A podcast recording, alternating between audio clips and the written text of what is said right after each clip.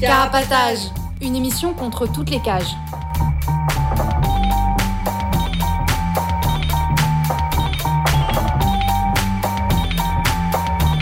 Carapatage, c'est une émission contre les prisons, la répression et le contrôle. À travers l'actualité de l'enfermement, mais aussi son histoire. En racontant les luttes à l'intérieur et à l'extérieur. En échangeant ce qu'on a vu, lu et entendu.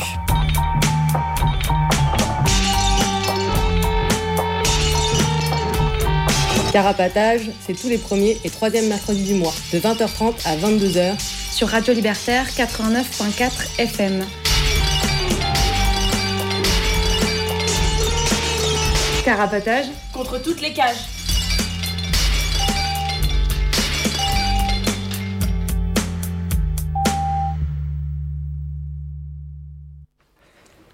Bonsoir à toutes et à tous, vous écoutez Carapatage, l'émission contre toutes les cages. En direct sur 89.4 FM, comme tous les premiers et troisièmes mercredis du mois, à partir de 20h30. Vous pouvez écouter cette émission et toutes les autres sur notre blog, carapatage.noblogs avec un s.org. Si vous avez envie de partager des infos ou bien nous dire ce que vous pensez de Carapatage, vous pouvez nous contacter par mail à carapatage.riseup.net ou bien par courrier au 4 Villa Stendhal, S-T-E-N-D-H-A-L, 75020 Paris. Vous pouvez aussi nous appeler pendant l'émission au 01 43 71 89 40. Et la cage dont on va parler ce soir, c'est l'école. On a peut-être l'air de s'éloigner un peu de la prison et de son emprise sur nos vies, mais pourtant, l'école, c'est là où on apprend à connaître les lois, les normes et le travail et à s'y soumettre. Si on est un peu récalcitrant, c'est aussi là qu'on y apprend la punition et l'autorité. Il y a déjà eu une émission sur les centres éducatifs fermés que vous pouvez retrouver sur le blog, et on pense parler à nouveau, dans une émission à venir peut-être, de la répression des mineurs. Du coup, cette émission, ce soir, c'est l'occasion pour nous de clarifier une chose. Quand on critique la répression des mineurs, c'est pas pour la mettre en balance avec leur éducation, qui n'est qu'un autre outil de contrôle pour les faire rentrer dans le moule. Moi, c'est Avril et je vais animer l'émission ce soir. Et avec moi, il y a. Euh, Billy. Je me présente, je m'appelle Henri. Joe. Yann Tell. Et du coup, euh, ce soir, on est très contente et très contente et contente d'avoir une invitée euh, super pour parler de ce sujet avec nous. Bienvenue. Merci. Bienvenue. Et à la technique, Salut, moi c'est Émile. Et Il y a une deuxième personne à la technique, Et elle arrive. aussi. eh ben, on va commencer par les brèves. Yann Lee, tu voulais parler d'une euh, évasion qui a eu lieu à, à Yann Tell, à la Mhm. maison d'arrêt de Carcassonne. Euh, ouais, alors ce qui s'est passé, c'est que dans la nuit euh, du mardi 27 au mercredi 28, il y a un prisonnier qui était placé à, à l'isolement parce qu'il était cas contact euh, du Covid, euh, qui a réussi à déceler un barreau de sa cellule. Il a pu accéder au toit et de là, euh, il a réussi à, passer le mur d'enceinte et à s'échapper, mais malheureusement, il a été arrêté euh, le mercredi après-midi même et risque bah, d'être jugé, de reprendre une peine pour cette évasion, pourtant sans violence, alors qu'il était juste allé chez une amie. Et du coup, euh, le fait qu'il ait, été dans le quartier euh, Covid, ça a probablement euh, aidé à son évasion, si, on, sous- enfin, si on comprend les sous-entendus des différents articles. Genre peut-être qu'il était moins surveillé. Ou Bah ouais, voilà, il y a les syndicats de matons qui disent que oui, avec le Covid, c'est c'est ingérable et que blabla, ils ont besoin de plus de moyens, plus de surveillance, et peut-être que justement les matons sont un peu débordés par ça. euh. Ou en tout cas, tant mieux qu'il y ait des prisonniers qui en profitent. Voilà, et bonne chance à lui pour la suite et son Ouais. procès, tout ça. Et du coup, euh, moi, je vais parler euh, du, de donner des nouvelles euh, du CRA de Bordeaux. Euh, des nouvelles pas super drôles, puisque euh, on a appris il n'y a pas si longtemps qu'il y a un mois, donc euh, au CRA de Bordeaux qui est situé, sous le, qui est situé au sous-sol du, commissariat, il y a un prisonnier qui est mort. Et en fait, l'in- l'info, elle est sortie que récemment parce qu'elle a été sortie par euh, le biais des prisonniers qui sont mis en grève de la faim vers le 20 avril et qui étaient toujours en grève de la faim une semaine après. Je ne sais pas à l'heure actuelle si c'est toujours le cas. et du coup, ils ont fait sortir un, témoignage qui raconte ce qui s'est passé. Et du coup, je voulais, voilà, je voulais lire ce témoignage. et ce témoignage, on peut le trouver sur le site de, Toulouse Anticra, qui est aussi un no blogs comme notre blog à nous. Euh, donc le témoignage. Dans la nuit, on rigolait ensemble. Le mec, il est parti pour dormir et le matin, on est parti pour le réveiller pour manger, pour le petit déjeuner et lui, il s'est pas réveillé.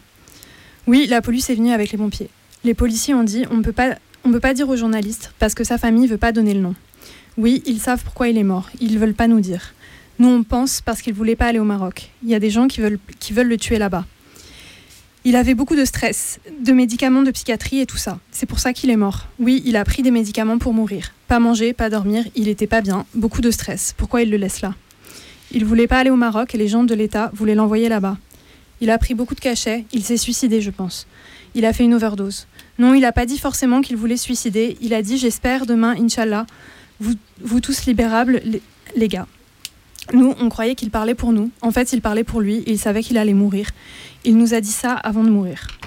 Ici, ils n'ont rien dit. Ils s'en foutent. Même pas c'est passé au journal. Normalement, ça passe à la télé et au journal. C'est vrai ou pas ça? Nous, on fait la grève de la faim depuis trois jours parce qu'on en a marre. C'est trop dur ici. C'est raciste. Si on a besoin de voir un médecin à 8h ou minuit, on peut pas jusqu'à 11h. Il n'y a pas de médecin. Si quelque chose se passe, on n'a rien. On demande de passer ici.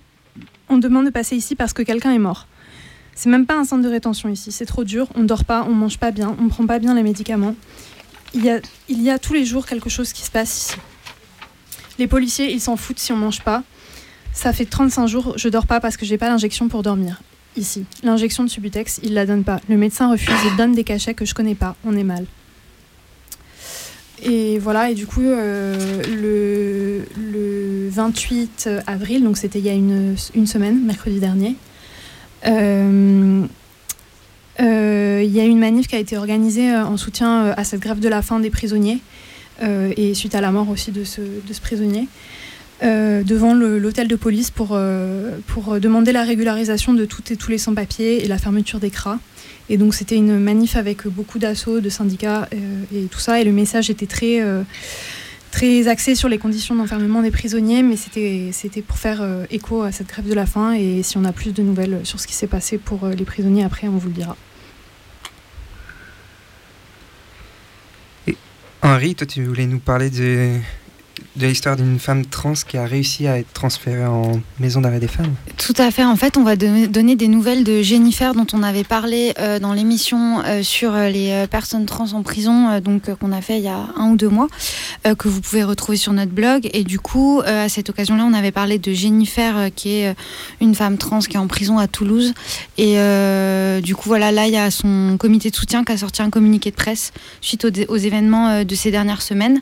je te laisse en parler un peu plus, euh, Joe?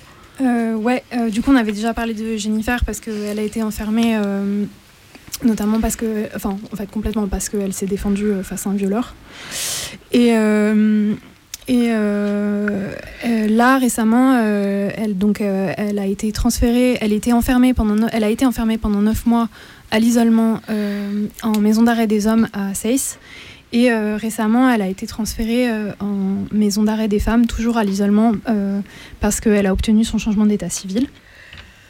Et du coup, la semaine dernière, il y a un journal vraiment merdique qui a relayé le ouin-ouin des, surveillantes. qui est un, article dégueulasse où elle est mégenrée et où ça relaie le le moins des surveillantes qui disent qu'elles euh, qu'elles veulent pas la fouiller euh, plutôt que dire bah enfin plutôt que peut-être arrêter de faire des fouilles à nu.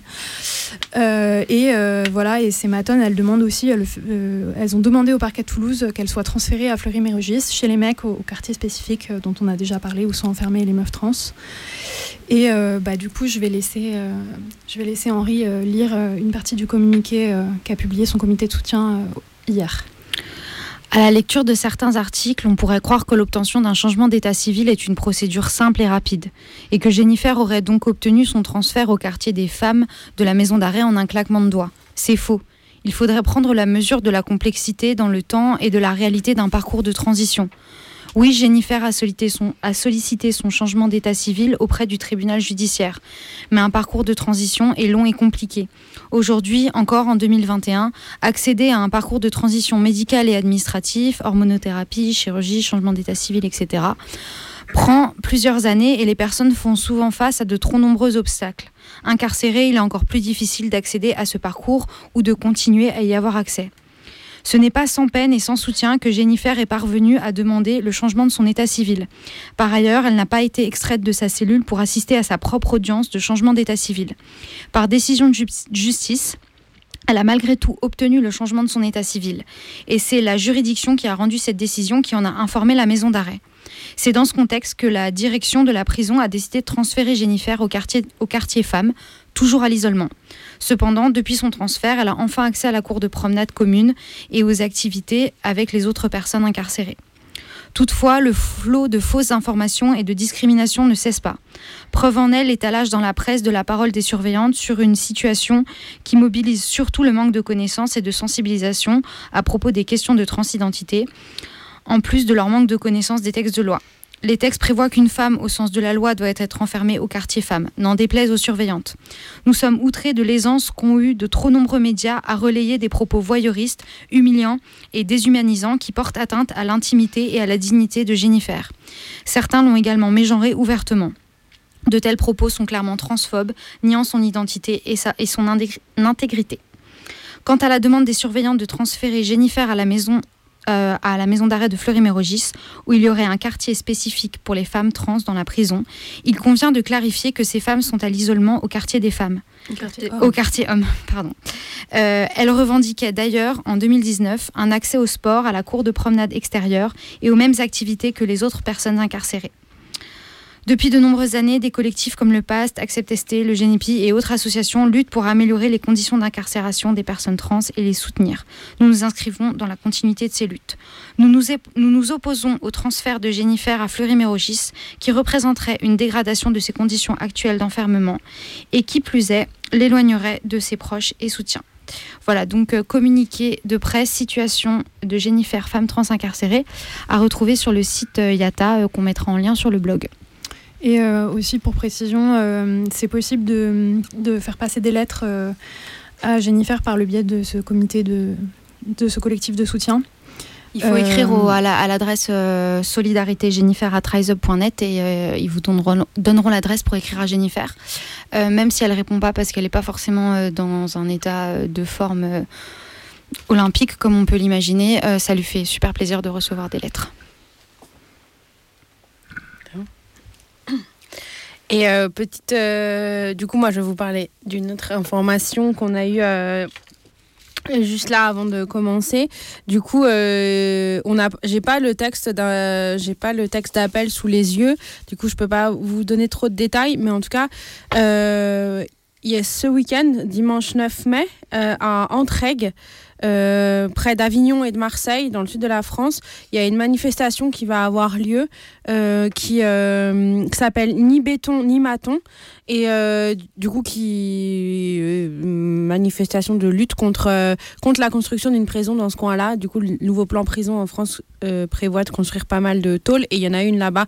On avait parlé d'un texte qui était paru récemment sur Marseille, Marseille Info Autonome de ce coin-là. Et du coup, après, apparemment, il y a une mobilisation qui commence ou qui continue. Du coup, voilà, si jamais vous êtes dans ce coin-là, euh, n'hésitez pas à y aller. Ni béton, euh, ni, euh, ni. C'est quoi déjà Ni béton, ni, ni béton, ni maton. Trop cool comme titre. Eh ben, on pourra attaquer la thématique après une petite pause musicale. Ouais.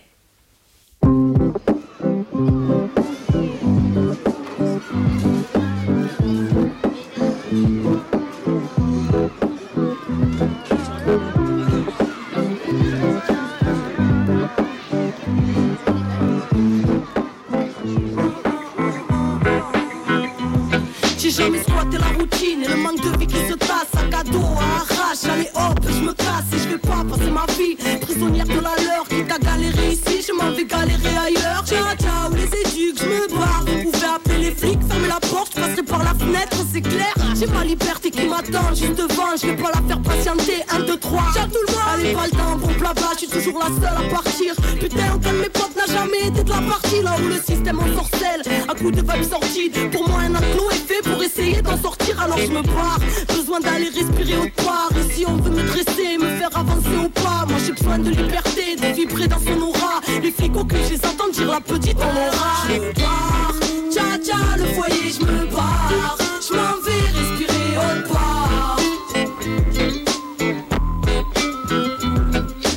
barre, tcha tcha, le foyer, je me barre. Je m'en vais respirer part. Toujours en train d'improviser à chacune de mes courses dans les bras de la liberté. Un pas de contrôleur à mes trousses porté par le vent. Allez dire aux uniformes sur les nerfs qu'ils ne m'attraperont même pas je dors connecté à mon intuition, j'ai rien à craindre. Percé par le champ de la lune, la chance dans les mains libres, enfant de la rue. Loin du monde des adultes, illogiques et rigides, fugitifs de leur enclos, n'a qu'un flic et vigile. C'est peut-être con, mais c'est ainsi. J'insiste, vos lois sont immorales, ma délinquance a des principes, alors laissez-moi en paix. Vous pouvez toujours attendre si vous voulez voir en paix. Plutôt une balle dans la tempe, enivrée. Où mon cœur me porte, je m'en irai. Moi je suis faite pour vivre entre les mailles de vos filets. Tcha, le foyer, je me barre. Je m'en vais respirer autre part. Je me barre, tcha tcha, le foyer, je me barre. Je m'en vais respirer autre part. Libre, ça me suffit, c'est impec. Moi je suis bien quand j'ai rien, car pour être libre, faut avoir rien à Ma liberté a rendu vers les hommes en bleu. Cage d'escalier comme l'eau, j'y change de maison quand je veux, change de fil quand je veux. Élu sans domicile, je vagabonde les yeux ouverts. L'enfant des rues est en visite, me méfiant de l'adulte comme de la peste. Car l'adulte est une balance, collabo ou un trait. Croisant mon expérience, pression, car ma juge est en colère. Laissez-moi vivre, de toute façon j'ai plus le droit d'aller au collège. Alors merde, aujourd'hui j'ai 14 piges, je depuis un bout de temps. J'ai pris de la bouteille et j'ai besoin de personne. La vie m'éduque et la vadrouille m'ouvre l'esprit. Les rencontres m'apprennent bien plus que leurs profs. Bref, c'est l'école de la vie, à l'air libre là où le ciel est le toit. Entre ciment et belle étoile.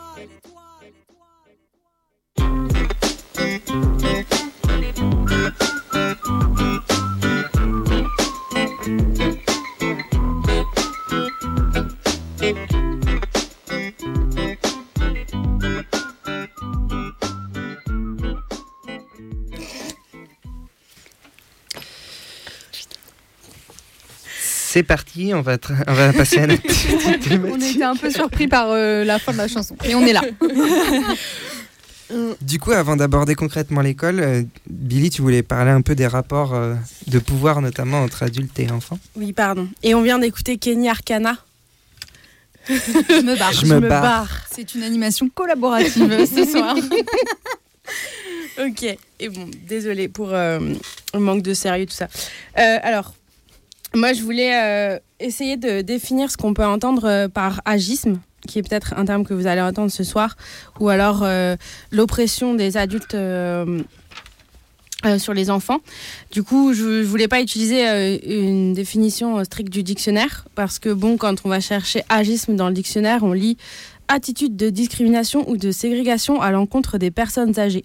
Du coup, les enfants, on s'en bat un peu les steaks euh, dans le dictionnaire. Du coup, on va pas utiliser ce genre de définition. Mais euh, moi, je vais essayer de décrire ce qui sous-tend cette oppression vis-à-vis des mineurs. Quand je parle des mineurs, je parle euh, des personnes qui ont moins de 18 ans. Vous l'aurez compris, on va pas parler du coup des personnes âgées avec d'énormes guillemets, qui elles aussi, elles subissent évidemment de l'agisme. Euh, mais aujourd'hui, on va se concentrer euh, sur les mineurs ou les enfants. Alors, dans la vie, on choisit pas de naître, on nous l'impose. On nous demande pas notre avis, ce serait tout simplement impossible. Alors, on doit naître parce que les adultes mettent au monde, et c'est ainsi qu'on donne la vie. Ensuite, euh, on nous veut reconnaissants pour toujours d'avoir la chance d'être en vie. Mais quand on n'a rien demandé à personne, c'est sacrément abusé de nous demander des comptes et de la reconnaissance alors même qu'on n'a pas choisi.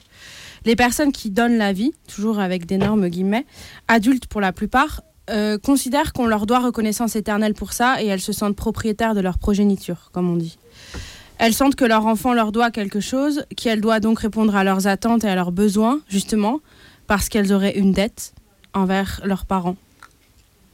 Il nous arrive d'entendre au détour d'une scène de famille Tu serais pas là si c'était pas grâce à moi. Base sur laquelle s'appuie le sentiment d'appartenance qu'un une enfant serait censé ressentir vis-à-vis de ses parents. Ce à quoi s'ajoute la reconnaissance pour toutes les années où les parents ont nourri, logé, élevé l'enfant. Y aller vu comme un accomplissement de l'adulte, son prolongement, et doit donc répondre à toutes ces attentes déçues. Faire ce que les parents n'ont pas réussi à faire, devenir ce qu'elles n'ont pas réussi à devenir. Aussi l'enfant doit être redevable parce qu'on le nourrit. Parce que de toute évidence, il y a les dépendantes pendant de longues années. Du coup, nourrir, c'est comme le prolongement de faire naître, c'est donner la vie. L'enfant est censé soumettre à ce qu'on attend de lui parce qu'on le l'a nourri. Il en va de même pour ce qui est de l'argent. L'enfant est dépendant économiquement pendant tout le temps où il ne, et où il ne, tout un temps où il ne peut pas faire de choix économique dans sa vie. Et elle dépend du bon vouloir des adultes autour de lui. De la même manière, un enfant est dépendant ou dépendante affectivement de ses parents avec qui il vit toutes les premières années de sa vie. Pardon, je suis perdue. Ah oui. L'oppression des adultes sur les mineurs est d'après moi basée sur ces façons de les considérer qui ne disent pas forcément leur nom. Les questions d'appartenance, de dépendance, de reconnaissance et donc de culpabilisation, lorsque l'enfant n'y répond pas, ne sont pas toujours verbalisées explicitement, à l'intérieur de la famille notamment. Mais ce n'est pas pour ça qu'elles ne sont pas présentes, qu'elles ne jouent pas dans les rapports entre adultes et mineurs, car de fait, ces dernières sont dépendantes à plusieurs points de vue des adultes pendant plusieurs années de leur vie. Alors si ces rapports ne sont pas réfléchis et pris en compte consciemment, la domination se rejoue, notamment parce que la société le veut, comme pour toutes les autres formes de domination et de rapports de pouvoir. Du coup, quand on parle d'agisme, on parle de tous ces stéréotypes que l'on a vis-à-vis des mineurs qui découlent du fait qu'on les souhaite dépendantes des adultes jusqu'à ce qu'elles rentrent dans le moule. Par exemple, euh, lorsqu'on dit que les enfants ne peuvent pas faire de choix par eux-mêmes, qu'elles ne sont pas assez matures, trop insouciantes, inconscientes du danger, qu'elles sont trop petites pour comprendre, etc., etc., etc. Mais ce n'est pas parce qu'une personne n'a pas la même façon de réfléchir les choses ou n'a pas accès au même savoir qu'elle mérite d'être opprimée. Ce n'est pas parce qu'une personne est dépendante de quelque manière que ce soit qu'elle appartient à la personne de qui elle dépend, et ce, quelle que soit l'oppression dont on parle. Alors ce rapport à l'enfant, il est euh, évidemment pas juste euh, inter-individuel, il est imposé par la société elle-même, qui considère que l'enfant appartient à ses parents, qu'elles sont responsables de lui et doivent donc répondre de ses actes. Du coup, l'État, la loi, la morale, la religion considèrent toutes et toutes que le devoir d'une parente est de rendre conforme son enfant au modèle social imposé et dominant, jusqu'à ce qu'elle se conforme librement, toujours avec d'énormes guillemets. À partir de 18 ans, donc. Oui, en France en tout cas. Un des outils mis en place parallèlement par l'État et la religion notamment pour arriver à cela, c'est l'école, et dont on va parler ce soir principalement, et tout un tas de lois, d'institutions qui confortent et encouragent les parents à jouer leur rôle d'oppresseurs. Ouais, du coup, euh, tu disais, enfin, on disait à partir de 18 ans en France, et du coup, c'est vrai que dans d'autres pays, c'est d'autres âges. Euh, avant Mhm. lequel euh, tes, parents ont ta responsabilité, et voilà, euh, et, où, et où- avant lequel tu dépends de toi, et, euh, et après cet âge, enfin, voilà, ça crée une frontière euh, qui est un petit peu voilà, naturelle, alors qu'en fait, elle a rien de, enfin, elle, elle vient des lois, quoi. Ouais, et euh, aussi dire que bah, en France, la majorité civile, elle était jusqu'à 21 ans, jusqu'en 1974. Et là, c'est devenu euh, 18 ans. Et euh, bah, il y a tous les. Donc, tu avais la, la majorité civile à 21 ans, mais par contre, la majorité pénale, euh, c'était quand même euh, 18 ans. Et c'est vrai que les seuils d'âge, c'est un peu compliqué, et même ça revient souvent dans des débats euh, bah, sécuritaires, où c'est une demande qu'a traversé euh, tout le XXe siècle de toujours euh, rabaisser euh, la majorité pénale. Donc tu peux être euh, condamné, mais pour euh, avoir plus de droits, euh, bah là, non. Oui, on peut pas. En fait, on t'es pas assez euh, mature, t'es pas assez intelligent, intelligente pour euh, donner euh, ton avis sur ta propre vie et sur ce que tu veux bien pouvoir en faire. Mais par contre, euh, si tu fais des conneries, Là, t'es responsable. si on considère que tu fais des conneries, là, t'es forcément responsable. Enfin, y a quand même, on enferme des enfants à, à partir de 13 ans quand même en France. Du coup, je veux dire, à 13 ans, t'es trop trop stupide pour savoir tout un tas de choses, mais par contre, pour aller en tôle, ça, il y a pas de problème. Et du coup, euh, ouais, j'avais aussi envie de dire que je trouvais ça cool qu'on fasse une émission là-dessus parce que euh, par rapport à d'autres euh, sujets dont on parle dans cette émission, le- l'enfance et l'école aussi, c'est des trucs qui sont giga na- naturalisés et giga présentés comme normal, classique et tout. Et du coup, enfin la critique, elle est pas non plus super répandue et si évidente quoi. Enfin, c'est vraiment, comme tu disais, comme il y a ce truc de dépendance Mm. affective, économique, tout ça, tout ça. Bah, ça fait que l'autorité qui vient derrière euh, et les abus et l'oppression et tout, ben, elle est considérée comme normale, comme jusqu'à pas longtemps où c'était autorisé de taper ses enfants par la loi, enfin ce Mhm. genre de trucs quoi. Oui, et que c'est toujours aussi. euh, Enfin, que les, les institutions donnent toujours pouvoir euh, aux parents, que ce soit à la loi, que ce soit à l'école, comme on va voir, mais sur voilà, quel, quel choix de.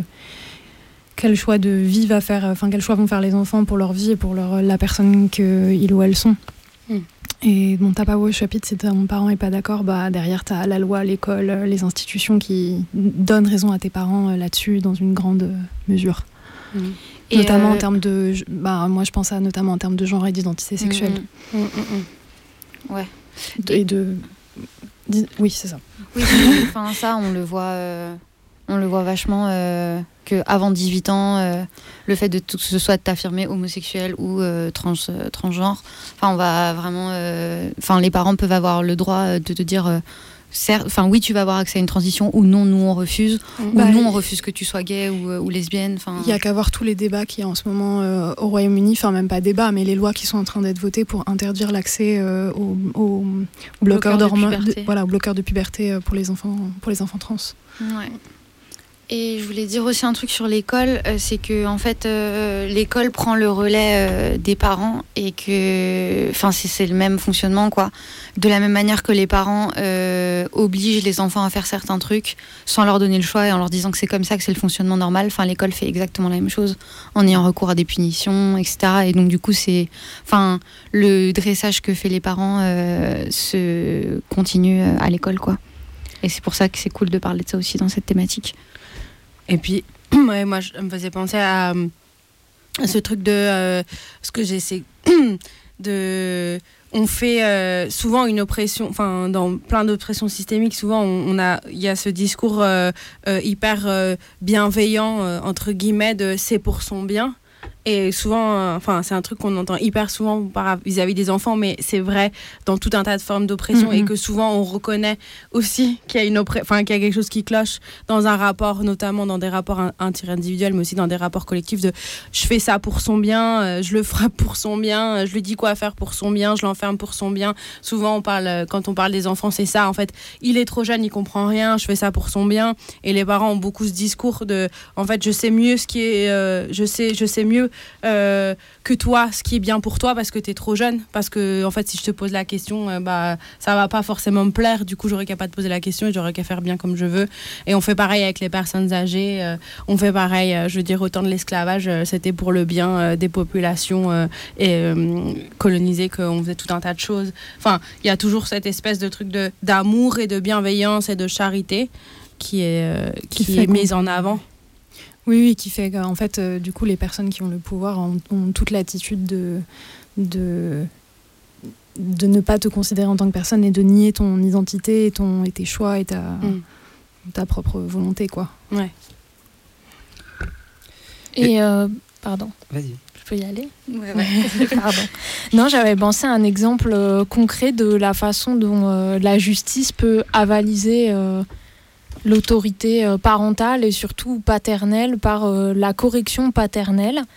Euh, alors, ça a été créé par le Code civil de 1804 et c'était la possibilité pour un père de présenter son enfant dont il était mécontent à la justice et par ce moyen-là de le faire enfermer un certain temps dans une institution corrective. Et, euh, et c'était particulièrement utilisé euh, contre les filles et surtout euh, entre 1945 et 1958 en fait ça a été utilisé par les juges des enfants de façon croissante même après la fameuse ordonnance de 45 qui disait que l'éducatif primait sur le répressif.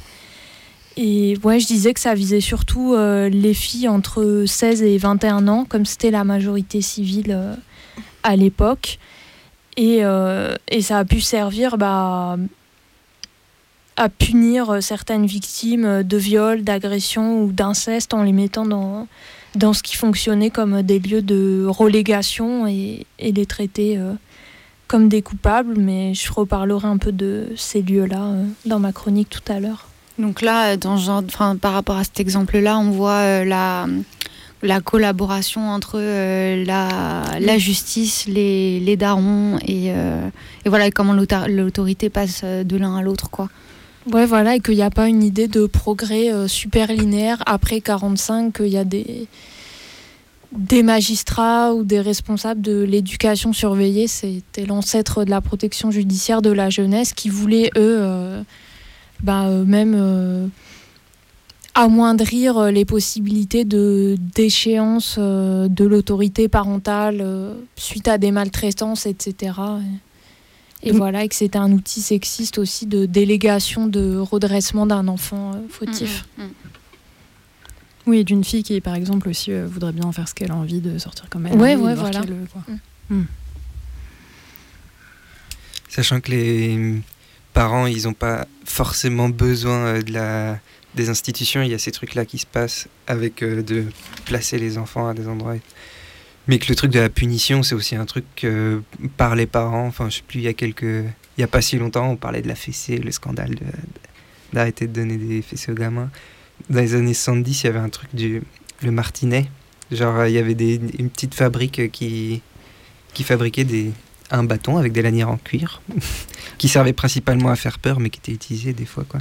Ouais, et comment c'est intériorisé par plein de gens qui disent Bah, moi, euh, j'ai reçu des baffes et des fessées, ça m'a pas tué, je m'en porte bien. et- Mm, Ça Mhm. faisait partie de l'éducation. Ouais, la violence euh, est normale. euh, de la Ouais, part parce de que comme parents, si ouais, l'enfant, c'est c'est la propriété de la famille et surtout du père, euh, enfin le père nourricier et tout ça. Mm, mm, mm. Ouais, de ouf. Et après le truc ambivalent, j'ai l'impression sur le truc de l'éducation et tout, c'est que- c'est euh, ce truc de transmission de savoir et tout qui qui se traduit par un espèce de rapport asymétrique à la fin de euh, de euh, l'adulte il sait absolument tout, il sait ce qu'il faut que le- l'enfant il sache aussi et puis euh, puis on le remplit quoi de Mhm. cosinus, de sinus, de plein de trucs dont on s'en fout des fois. Théorème de Pythagore. Voilà. on s'en souvient plus dix ans après, mais on nous l'a bien, bien fait euh, gober pendant des années sur. euh, À l'école, quoi. Puis ça fait ce truc de, de- qu'en fait, il y a. euh, J'ai l'impression il y a cette excuse de. À travers l'école, euh, so- soi-disant, on vient apporter un savoir euh, à des enfants, comme euh, dans plein de situations, on apporte des choses et du coup, on va enrichir une personne de, de savoir et que et qu'en réalité, enfin, que on voit bien que, en fait, euh, ça fait comme une, enfin, moi, ça me fait comme un écran de fumée, quoi, une espèce de mascarade. De, en réalité, si tu veux vraiment enrichir une personne de tout un tas de savoirs, je veux dire, il n'y a rien de pire que les conditions que qu'on a à Mhm. l'école pour apprendre des choses. C'est-à-dire euh, parfois contre ton gré, avec des horaires à respecter, un style vestimentaire à respecter. Ouais. On aura l'occasion d'en parler un peu dans le reste de l'émission. Mais euh, Pas la possibilité de pisser étant la personne avec les plus petites vessies du monde. non, mais c'est en vrai, on- c'est un vrai truc. Enfin, ouais, bah oui, de manger à des heures euh, réglées, de boire à des heures réglées, maintenant de porter un masque toute la, toute la journée. Enfin, Bah, c'est que le savoir aussi qu'on t'apporte, il est super biaisé et c'est en fait aussi pour te faire. euh, Enfin, c'est il y a quand même toute une part de propagande là-dedans, quoi. Mm. Et, euh, et aussi, c'est un truc de. Bah, c'est toute la discipline que tu dois intégrer euh, pour le reste de ta vie, quoi. ouais, genre en fait, euh, aller à l'école, c'est aussi apprendre à arriver à l'heure pour arriver à l'heure plus tard dans ton entreprise euh, ou chez ton patron ou voilà quoi. Oui, c'est ça. C'est quand même beaucoup. euh, au final, euh, quand tu, quand tu réfléchis à, au rapport de domination du coup entre, entre des adultes et des enfants, et comment tu vois comment l'école ça, ça participe à, à fabriquer des bons enfants dociles, tu te rends compte que du parallèle qu'on faisait la dernière fois, de genre en fait être un bon enfant docile à l'école, c'est être un bon travailleur docile Mm. plus tard, et c'est apprendre l'exploitation en fait. Enfin, que vraiment ça fait un truc de Et apprendre euh, la hiérarchie, qu'il y a des gens au-dessus de toi, que tu n'auras pas le dernier mot. Que tu te lèves quand le professeur. Voilà, entre. que tu te lèves quand le professeur entre, que tu apprends la Marseillaise, euh, voilà, enfin... Non, mais c'est tout un souvenir de ça. J'ai block out la Marseillaise. la poésie, euh, les départements. Moi, j'ai appris tous les départements euh, en primaire. Je les ai tous oubliés. 75, c'est Paris, mais le reste, euh, voilà. Euh, non, je rigole, j'en connais quelques-uns d'autres, mais voilà, c'est tout ça aussi, quoi.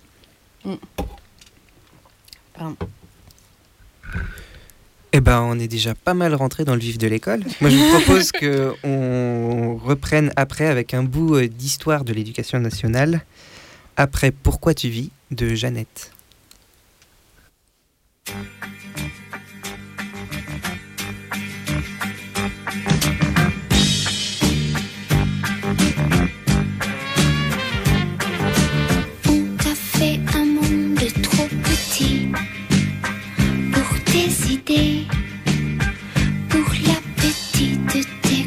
Yeux écarquillés sur l'infini.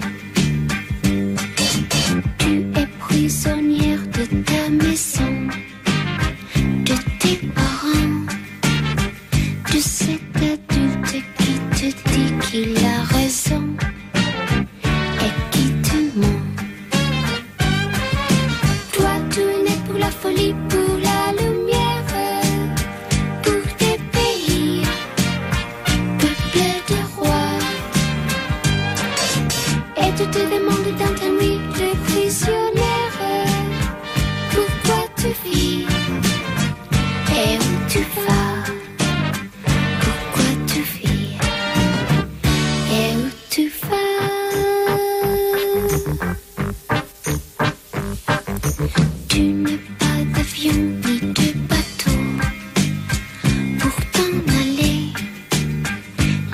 Les illusions qui restent sont comme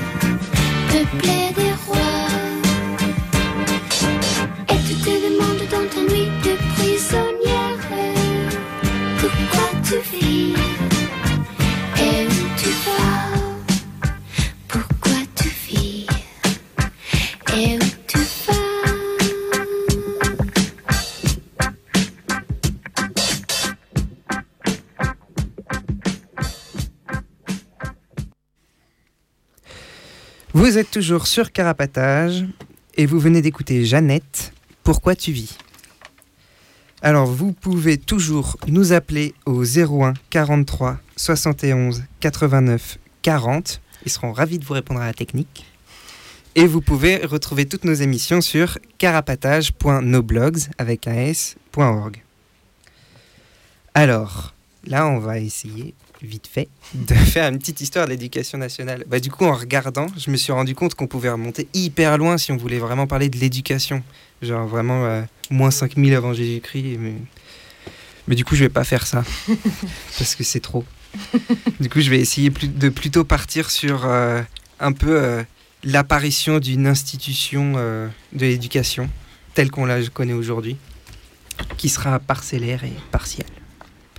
Et du coup, je vais remonter jusqu'à l'arrivée du christianisme, qui est un moment un peu important, même si en vrai, on, on a des petites, euh, des, des, trucs qui nous viennent de la Grèce, euh, l'Empire romain, il s'en est emparé après, et puis euh, voilà, toute la suite, quoi. Mais ce qui est important, c'est que l'éducation, elle devient très rapidement un outil du christianisme, notamment parce que c'est une religion basée sur l'écrit et que du coup, bah, faut savoir lire. Et du coup, pendant très longtemps, à partir de ce moment-là, les monastères, ils ont assumé l'essentiel de l'activité scolaire. Et du coup, euh, c'était formé sur, euh, c'était centré sur la formation des ecclésiastiques, des- et aussi des euh, des hauts, pas fonctionnaires, mais des hauts. Du haut clergé. Non, pas, pas juste du clergé, mais de l'État, des Hmm. hauts, des, des, des, Des administrateurs. des en gros. hauts de des, des chefs de l'État, quoi. De tous les chefs. Et euh, du coup, on y retrouvait euh, l'apprentissage euh, de, la, regi- de la religion, de la Bible, et aussi ce qu'ils appelaient à l'époque les arts libéraux. Ça comptait la grammaire, la rhétorique, l'arithmétique, la géométrie, la musique et l'astronomie, et la dialectique, dans ces premières universités catholiques. Et au XVe et XVIe siècle, il y a la réforme protestante et après la contre-réforme catholique qui euh, marque pas mal le développement de l'éducation, notamment avec euh, une nouvelle euh, arrivée technologique qui est l'apparition de l'imprimerie comme industrie, qui change pas mal la donne, quoi, parce que les bouquins deviennent beaucoup plus facilement accessibles, et du coup les protestants s'en servent pour imprimer des catéchismes et financer des écoles hors des écoles catholiques qui existent déjà. Les catholiques, à leur tour, ils impriment des bouquins bibliques et ils encouragent l'ouverture euh, d'écoles plus, plus catholiques que protestantes. Et à ce moment-là, la monarchie, elle, euh, elle soutient l'initiative euh, catholique, principalement parce qu'elle tient sa légitimité de l'Église, beaucoup, et aussi parce que ces écoles, ce sont elles, du coup, qui lui fournissent euh, ces cadres. Et euh, du coup, il y a, ça fait qu'il y a tout un nouveau réseau de collèges, qui se dé- de collèges au pluriel qui se développe, comme les collèges jésuites par exemple, qui commencent à mettre en place un, un flicage permanent des élèves, qui sont, ils commencent à être regroupés par niveau d'études et ils sont encadrés en permanence à tout moment de la journée. À l'époque, c'était que les garçons, du coup, j'imagine. Oui, c'est euh, principalement les, enfin, c'est quasi exclusivement des garçons et plutôt euh, de De, haute- familles euh, Voilà. riches, quoi. Même si dans l'idée déjà, il y avait dans la propagande de Charlemagne ou je sais pas, il y avait l'idée que un fils de, de noble pouvait côtoyer un, un fils de paysan. Dans les faits, Mais pendant ce temps-là, les femmes faisaient toujours la cuisine et le, c'est ça. Ça, ça et le pas. Et euh, Anachronique, je suis désolée. Et du coup, un siècle plus tard, euh, l'instruction elle prend pas mal d'importance dans la population. Il y a des nouvelles méthodes qui sont expérimentées. Du coup, les classes par niveau. Euh, L'autorité du maître euh, s'affirme sur sa classe. Euh, la surveillance de la discipline prend de l'importance aussi. Bon, après, ça, c'est des idées vers lesquelles veulent tendre euh, ces institutions, mais dans les faits, la plupart des écoles encore, à cette époque-là, ce sont des écoles rurales avec une classe unique et euh, pour instituteur, un, un type du coin qui sait des trucs. Mm. À partir du XVIIe siècle, les premiers traités de pédagogie arrivent et euh, ils proposent un nouveau modèle d'organisation des classes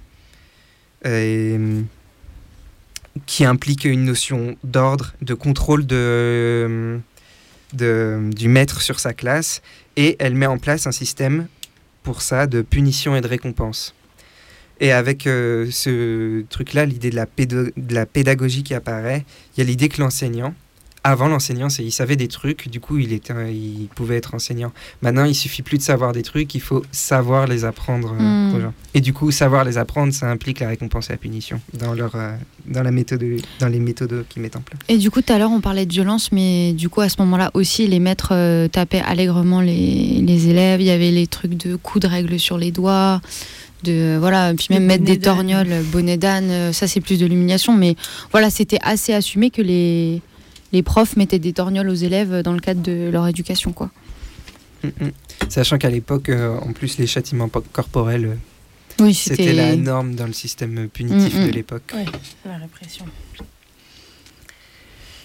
Et du coup, le- jusque-là, on est encore sur un, un outil de contrôle qui est majoritairement géré par l'Église à son service et au service de l'État. Et à la fin du XVIIIe siècle, avec euh, la révolution, les révolutions qui suivent et euh, la séparation de l'État et de l'Église, l'État il renforce son pouvoir sur les institutions scolaires. Après euh, Bonaparte, il instaure un système éducatif plus conservateur, il réintroduit un peu l'Église dans le système éducatif, mais il met en place un contrôle de l'instruction publique par l'État. Et du coup, ça veut dire qu'il met en place une administration scolaire centralisée. Ça y est, on, on met en place euh, l'outil euh, de l'État qui va prendre les décisions pour euh, toutes les écoles Mm. sur le territoire national. Et, et ça change les choses parce que avant, un établissement scolaire, du coup, c'était principalement euh, la relation entre cet établissement-là et son environnement Mm. qui faisait, qui façonnait un peu comment euh, ça se passait à l'intérieur. Les... Et euh, voilà. Et c'est ça que ça remet en cause. Et c'est aussi comme ça qu'on voit que bah, l'État comme structure, enfin là c'était un, un, un empire, enfin je veux dire le- la structure de, qui est au-dessus des gens s'impose aussi aux gens par l'école quoi. Je crois qu'il y a un truc aussi euh, par rapport à ça autour de la langue, autour de- du fait d'imposer le français Ouais, partout ouais. euh, dans des endroits où il y avait des langues régionales. Mhm. Et c'est comme ça que beaucoup de langues régionales ont disparu en France parce qu'on a imposé le français par l'école. Et justement, je reparle de mes torgnoles, mais justement, si tu parlais pas français à l'école, euh, on te foutait une torgnole, quoi. Mais plus tard, avec, euh, enfin, c'est un peu plus tard dans cette chronologie, mais ça fait toujours partie de ce, de ce système, quoi. Mais après, c'est plus tard et pas tant plus tard parce que du coup, ce truc, on arrive un peu à- au, double, à la double idée de l'école où à la, à la fois c'est un, c'est un endroit un peu euh, privilégié pour les hauts cadres de l'État et en même temps il y a une tension aussi sur le contrôle de la population et du coup le français c'était la langue administrative, c'était un moyen de, de- de- que tout le monde euh, parle la langue de l'administration et du coup d'a- d'avoir euh, plus de... Oui, qu'il puisse plus y avoir de contrôle aussi de, par, euh, par euh, les documents administratifs, par tout ce que tu vas. Mm. Ouais. Tout le lien que tu vas avoir avec l'État, quoi. Con- enfin, bien contraint, du coup. Et du coup, au cours du 19e siècle, l'enseignement de la religion quitte les écoles publiques. Bon, après, elle disparaît pas parce qu'elle ouvre plein d'écoles privées. Hein.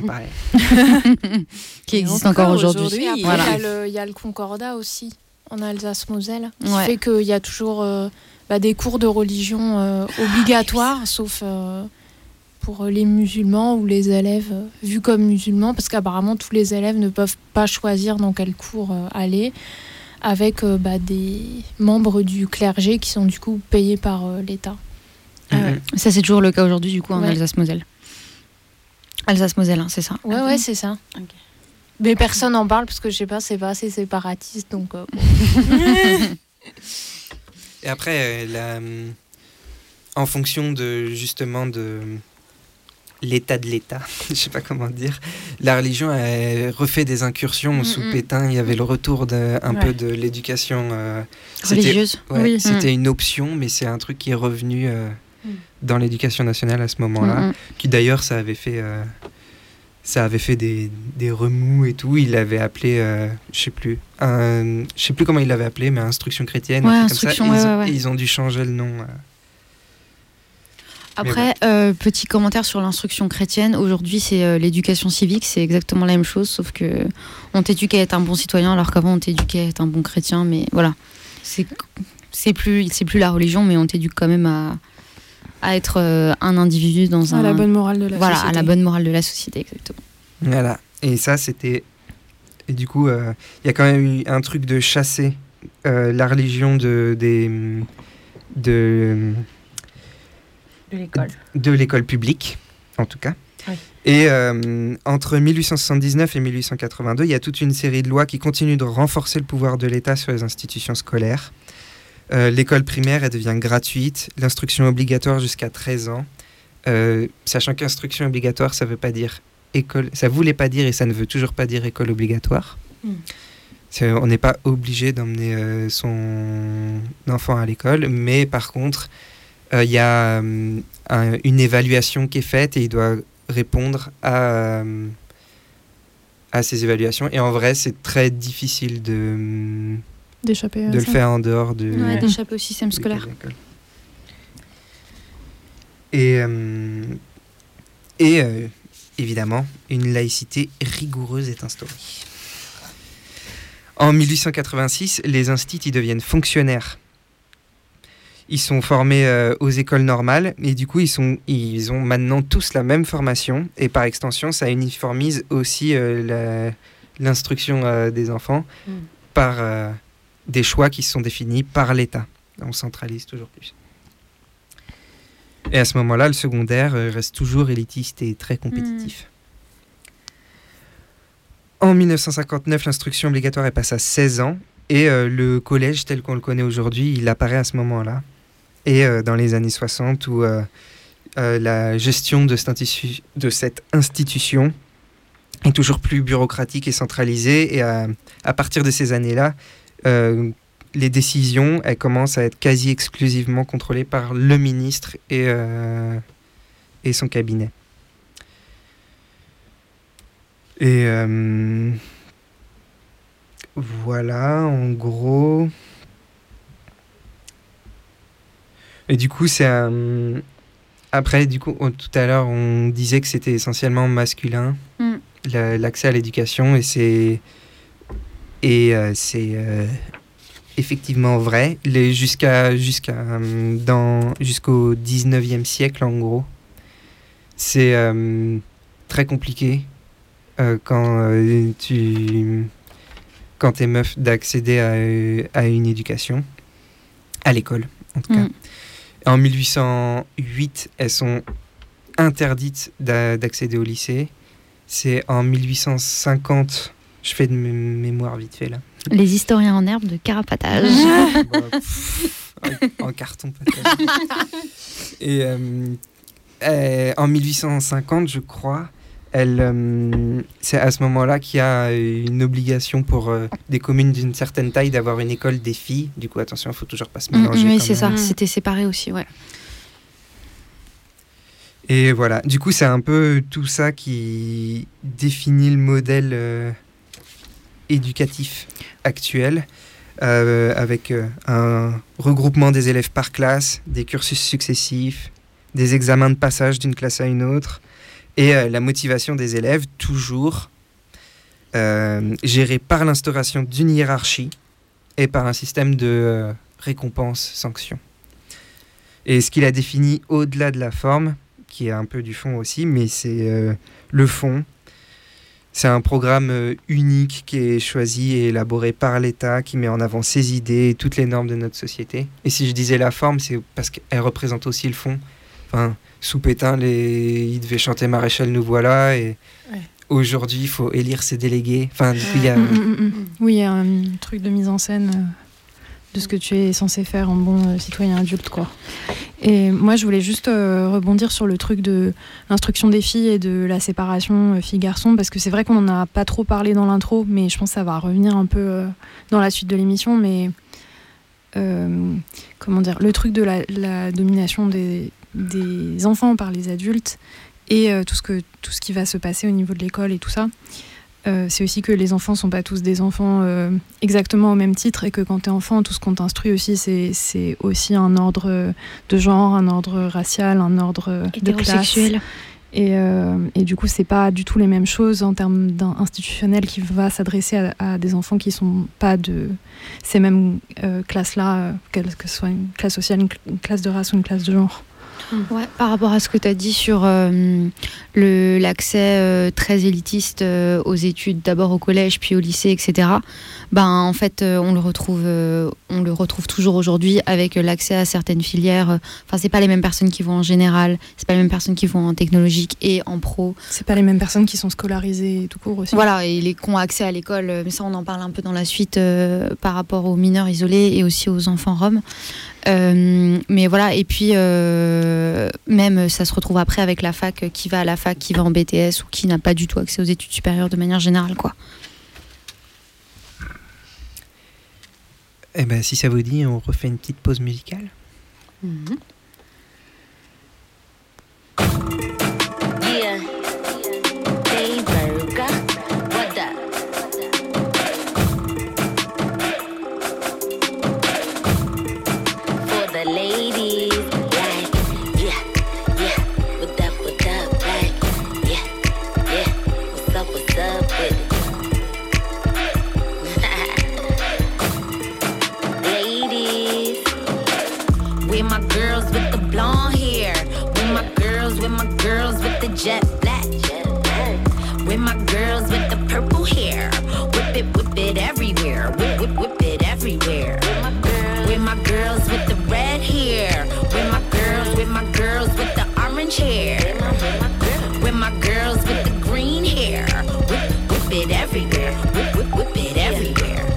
This is for the shorties that ain't got no wedding ring. We just make up for the bling, rockin' iced out belly rings. And for the wifeys who do, shout out to you, boo. You made the right choice, and happiness looks good on you. To my shorties in the gym, keeping trim, showing off the melanin. Give it up for them BB dubs, looking luscious and feminine. Pixie cuts, playing double dutch. To the shorties in the chucks, rockin' Afro puffs. With the bundles and the 26 inch weave with pre metro card or dangling keys to the V's. And my nails so long, asking how I operate. You should probably book me now before my price is inflate. Mm. Pretty brown on the license plate. Day Chan on the nameplate. If I'm in Japan, I could stand in to translate. Married to the money, we ain't never gonna separate. With my girls with the blonde hair. With my girls, with the jet black. With my girls with the purple hair. Whip it, whip it everywhere. Whip, whip, whip it everywhere. With my girls with the red hair. With my girls, with my girls with the orange hair. With my girls with the green hair. Whip, whip it everywhere. Whip, whip, whip it everywhere. If you a chicken head, be quiet. If you a chicken head, be quiet. Me and my bitches, we about to start a riot. And we don't give a fuck about no diet. To my girls in every shade, getting paid, getting good grades. Stay prayed up, perfume stay sprayed up. My melanin makes your heart go ping. It's a pretty brown thing, it's just a pretty brown thing. If you don't need no validation, wave them hands in the air, no hesitation. Uh, my melanin makes your heart go ping. I'm a pretty brown thing, it's just a pretty brown thing. Pretty brown on the license plate. Day Chan on the nameplate. If I'm in Japan, I could stand in to translate. Married to the money, we ain't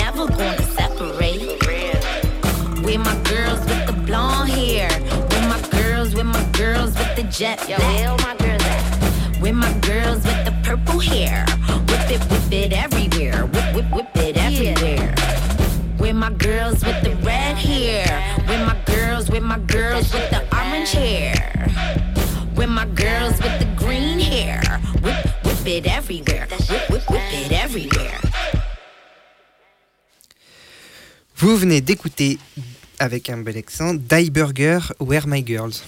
Euh, ouais, je voulais te dire sur cette chanson, regardez le clip sur YouTube, euh, c'est trop cool. Il est phénoménal. Ouais, il est phénoménal. Euh, à un moment donné, elles disent euh, We don't give no fuck about no diet. Ça veut dire on n'en a rien à foutre des régimes. Voilà, vous voyez un peu le, le mood de, de la chanson. Et sur ce, en... Yann Tel, tu voulais nous parler d'une autre institution? Ouais, alors ce sera pas sur euh, une institution vraiment en particulier, mais je vais plutôt parler euh, de l'amendement par euh, le travail euh, des enfants bah, jugés fautifs et de, un peu de la stratification des, apprentissages et des accès à l'école.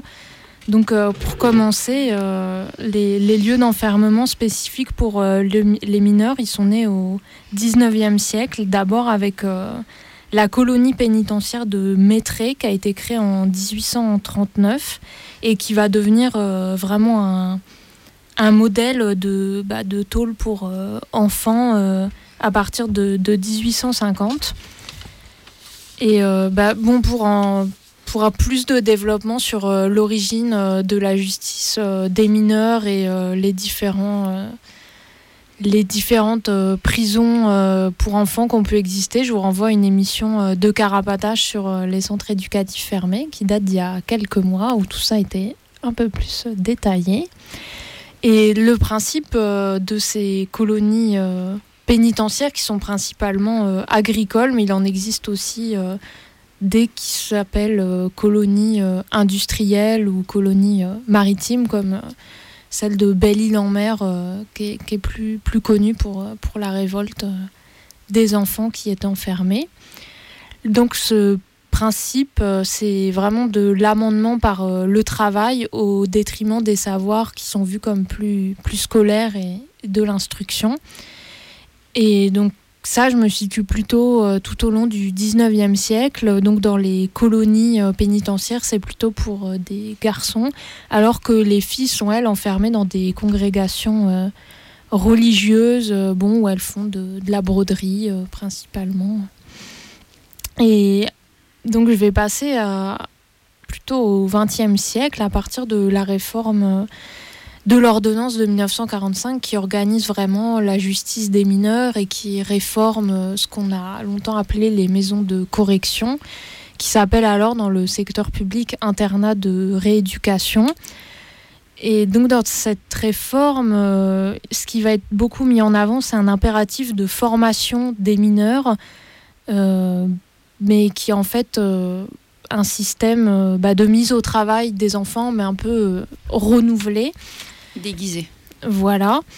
Euh, donc ça concerne toujours les enfants bah, de ce qu'on désigne comme des mauvaises familles, pauvres, euh, avec des activités euh, très genrées et déjà un développement de la sous-traitance, surtout dans les bons pasteurs, qui sont des congrégations religieuses qui ont le monopole de, de l'enfermement euh, des adolescentes, même euh, après 1945, même dans des périodes bah, justement très laïques, euh, comme sous la Troisième République.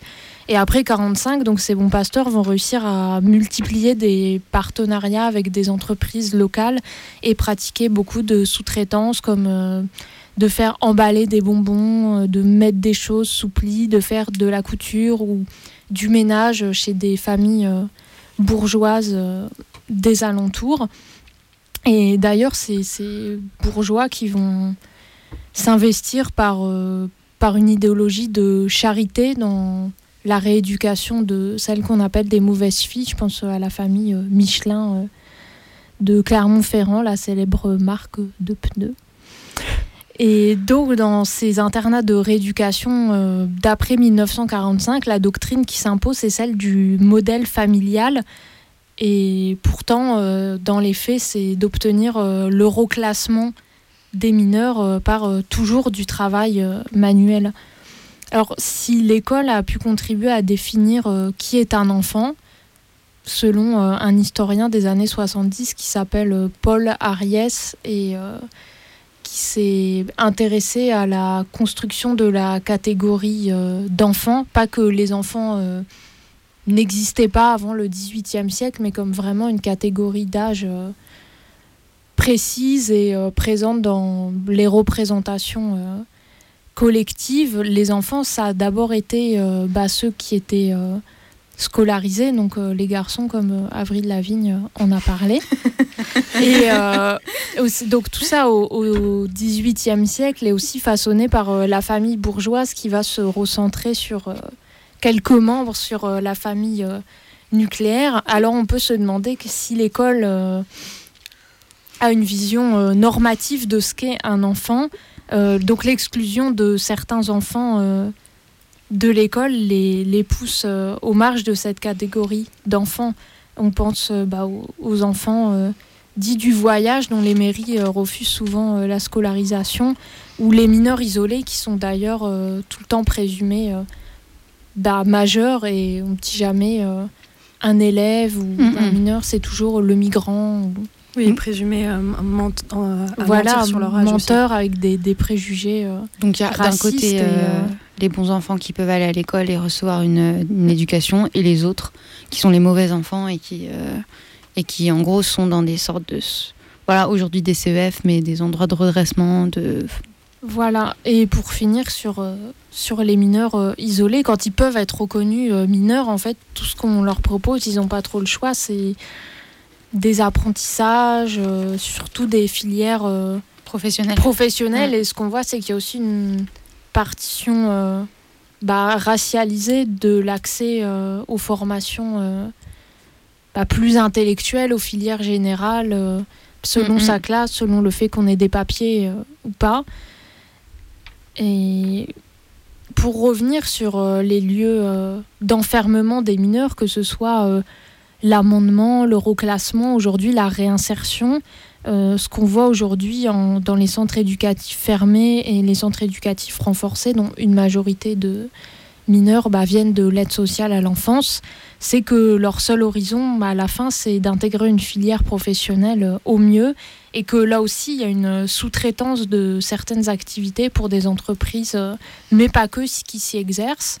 Il y a aussi des collectivités euh, territoriales qui font faire leur, euh, leur basse besogne à des, des, enfants enfermés, par exemple à Sainte-Menould. Je crois que c'est en Meurthe-et-Moselle ou dans la Meuse. la mairie fait entretenir les espaces verts, l'électricité, la menuiserie, un peu tout ce qui a trait à la, vie communale euh, aux, enfants euh, du centre éducatif euh, fermé. Comme ça, ça coûte pas trop cher, quoi. Voilà, donc c'est une main-d'œuvre très intéressante du 19e siècle à nos jours. On peut aussi parler du centre éducatif fermé de Nîmes qui fait des sorties très pédagogiques selon les éducateurs qui consistent à ramasser les déchets sur les berges du Gardon. Et il y a d'autres exemples comme ça de d'entretien de chemins de randonnée où hmm. on ramasse les poubelles. Donc euh, la colonie pénitentiaire euh, moderne, euh, elle est écologique et citoyenne. Génial. Et pour, pour finir, ce que, ce que je, je voulais dire, c'est que bon, on l'a bien compris, la prison n'épargne pas les enfants, mais malheureusement, elle les tue aussi. Et dimanche soir, il y a une prisonnière de 16 ans qui a fait une tentative de suicide à la maison d'arrêt euh, d'Épinal et depuis euh, elle est décédée. Donc on envoie euh, beaucoup de force à ses proches et à tous les enfants fermés. Ouais, l'enjeu de parler de l'école aussi ce soir, c'était de dire euh, pendant qu'il y a des enfants qui sont à l'école, euh, il y en a d'autres euh, où leur place elle est plus dans des endroits enfermés comme la prison, quoi. Ouais, et on en parlera un peu plus tard, mais il y a aussi, enfin, comment dire, il, y il, peut aussi y avoir des effets de vase communicant entre l'école, la justice, la prison. Mm, mm. Et ouais, moi je voulais, du coup, tu parlais de du fait qu'il euh, y a une, racialisation euh, dans tout ce qui va être adressé euh, aux mineurs et au niveau de l'instruction et qui mm. va être considéré comme des enfants ou pas. Et bah, par exemple, pour les mineurs de, de l'ASE, ceux qui sont principalement en très grande majorité placés dans les, les, hôtels et du coup pas dans des foyers ou pas dans un truc où va y avoir un minimum de regard ou de, trucs d'instruction euh, prévus, tout ça, euh, c'est justement les mineurs non accompagnés. Et là, euh, il y a une réforme qui est portée par la LREM qui, qui voudrait faire interdire les placements en hôtel. Et la seule exception qu'ils ont prévue, ça concerne justement les mineurs non, accompagnés dont l'âge serait en train d'être évalué. Donc par les tests osseux, tout ça, dont on sait que c'est absolument pas fiable et que c'est vraiment juste pour pouvoir dire enfin juste pour pouvoir refuser le peu de protection qui peut exister pour des mineurs euh, étrangers. Et, euh, et, le truc que je voulais dire aussi par rapport au CEF, c'est que euh, bah, du coup, c'est des dispositifs, bah, on en a déjà parlé, mais qui sont venus s'ajouter à la prison pour enfermer des mineurs. Et de base, c'était présenté et ça visait des mineurs multirécidivistes. Mais en fait, euh, aujourd'hui, euh, ça enferme des mineurs qui ne correspondent pas du tout à ce critère, mais euh, des mineurs qui viennent de l'ASE. parce qu'en fait, il n'y a pas assez de place dans les foyers de l'ASE, et du coup, on y envoie bah, ceux qui font du bordel dans leur foyer, qui fuguent à répétition, et aussi les mineurs non accompagnés. Donc, c'est des éduques eux-mêmes qui vont demander au juge de placer des gamins en CEF. Et on reprend après une petite pause musicale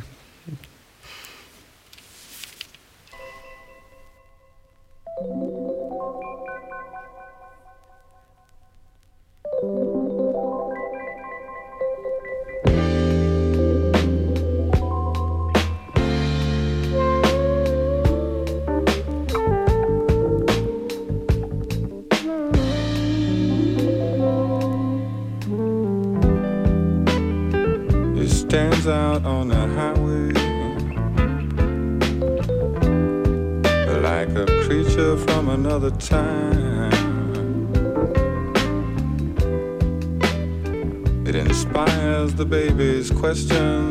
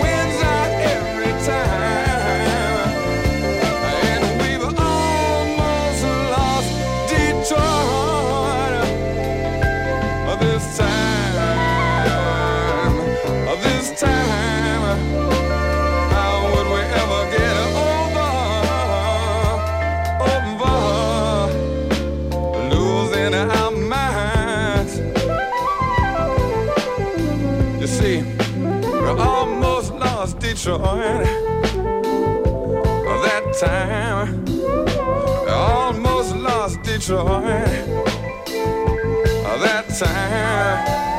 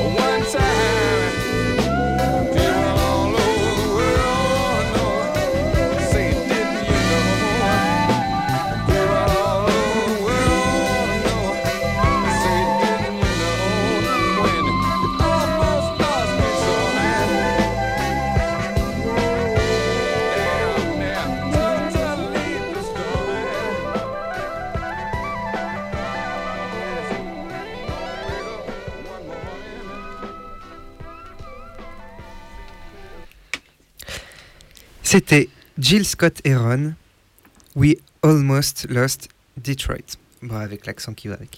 Magnifique.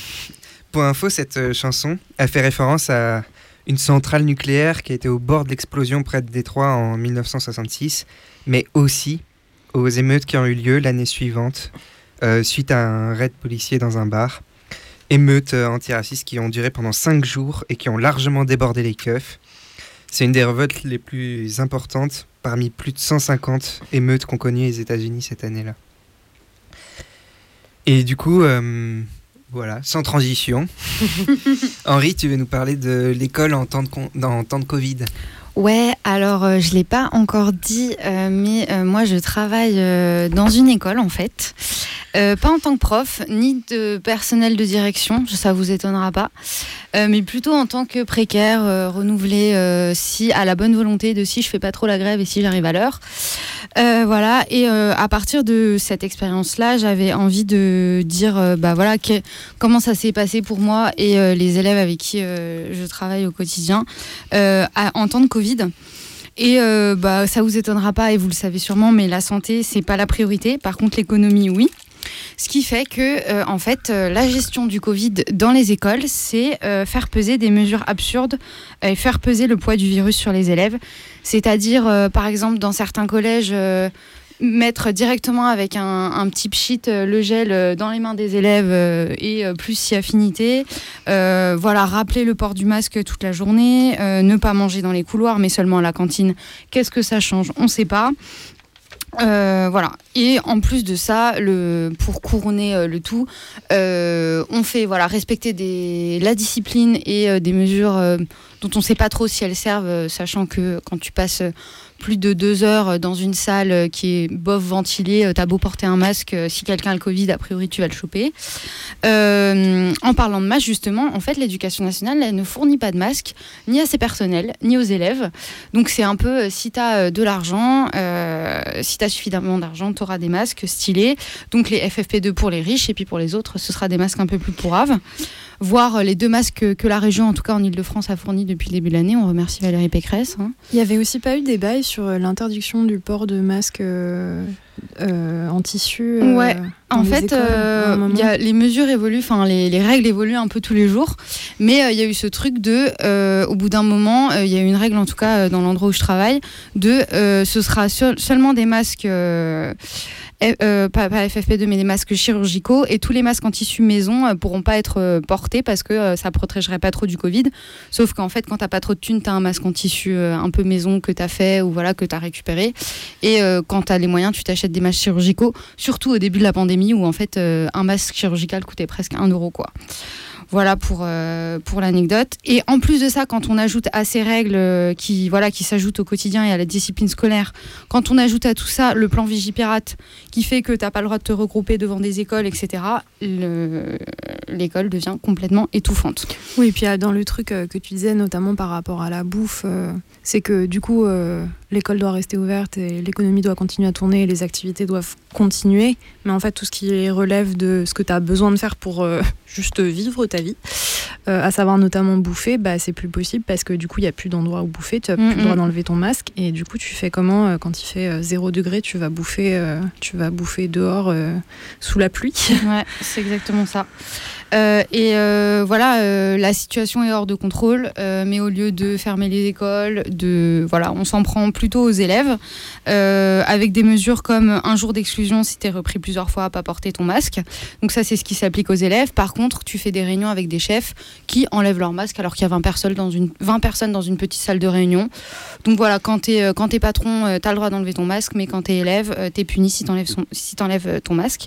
Et puis surtout, les contaminations, c'est de ta faute. Voilà, c'est ça, c'est ta faute. Euh, que tu sois personnel ou que tu sois euh, élève, euh, c'est sur ton dos qu'on le fait porter. T'as mal respecté les règles, etc.